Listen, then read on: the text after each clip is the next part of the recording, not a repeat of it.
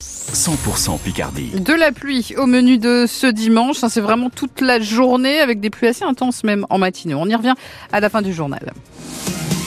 François Sauvestre, les touristes sont présents toute l'année sur la côte Picarde. Oui, c'est un puissant euh, moteur économique. Alors, rien à voir avec les pics de fréquentation de l'été, évidemment, mais les visiteurs sont bien là pendant ces congés d'hiver. Les zones A et C sont en plein dedans pour nous. Encore une semaine à patienter. Et ce premier chassé-croisé a ramené du monde sur les plages Picardes et en baie de Somme avec à chacun sa bonne raison de venir.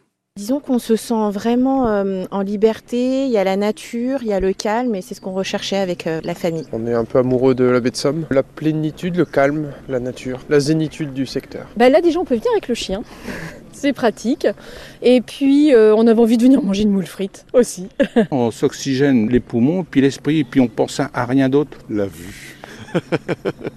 la vue, l'air, l'ambiance, la paix, le bien manger, le bien-être, la marche à pied. Il y a tout, tout, tout en fait ici. Il suffit simplement de se prendre la tête, être euh, curieux. Moi j'aime bien ici puisque c'est calme, il n'y a pas trop de bruit, c'est très joli et puis c'est cool. Moi j'aimerais bien revenir, oui.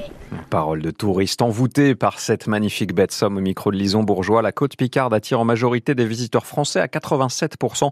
Les étrangers les plus nombreux sont nos voisins belges.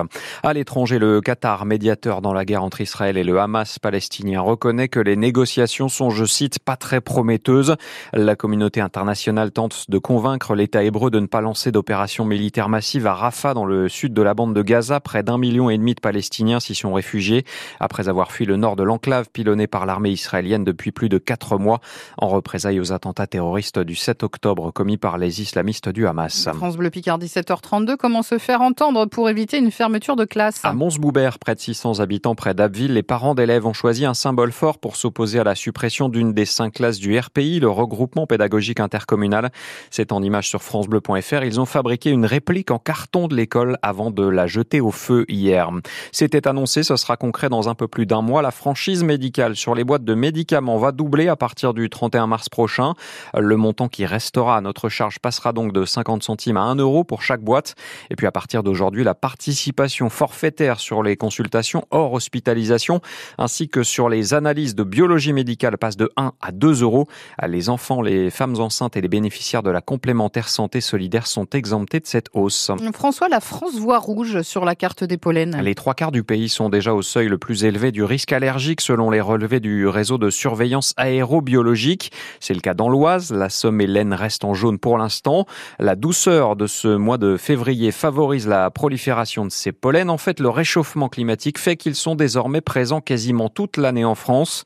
Édouard Sèvres préside le syndicat des allergologues c'est exceptionnel, mais on a l'impression que d'année en année, c'est de plus en plus exceptionnel parce qu'effectivement, il fait très doux. Là, on n'a pas un temps vraiment hivernal. Il suffit qu'il fasse au moins 5 degrés pour que les poènes de noisetier commencent à, arriver. Et donc là, on est vraiment dans, dans cette température-là. Donc il y a déjà des patients qui ont des symptômes, mais ça, ça fait déjà un petit mois. Alors c'était un tout petit peu en janvier, mais ça monte de plus en plus et ça commence à devenir préoccupant. Actuellement, c'est les poènes d'arbres qui nous gênent, qui commencent en théorie euh, fin février, mais cette année, ça a commencé même euh, dès, dès janvier. Ça s'arrête en mai. Après, c'est plutôt les graminées. On a vu que cette année, les graminées ont fini quasi en octobre. Donc on a des pollens qui commencent en janvier et qui finissent en octobre actuellement. Et même euh, il y a le cyprès qui peut être euh, dès le mois de novembre, alors c'est pour le sud de la France, mais qui peut arriver très tôt. Édouard Sèvres, le président du syndicat des allergologues de France. En Ligue de foot, Amiens se réveille à la dixième place du classement. L'ASC jouera demain soir à la Licorne contre les Girondins de Bordeaux. Ce sera Sangaël Kakuta qui est blessé. On va en reparler dans Picardie Sport dans 10 minutes.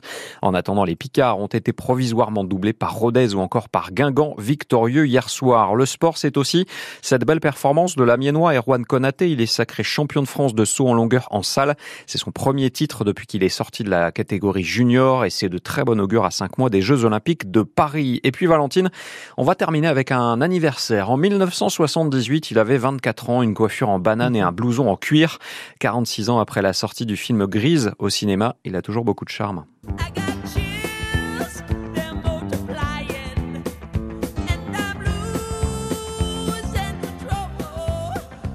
70 bougies sur le gâteau de John Travolta, ah ici en duo avec Olivia Newton-John, qui elle est, malheureusement décédée. C'était en 2022. Mm.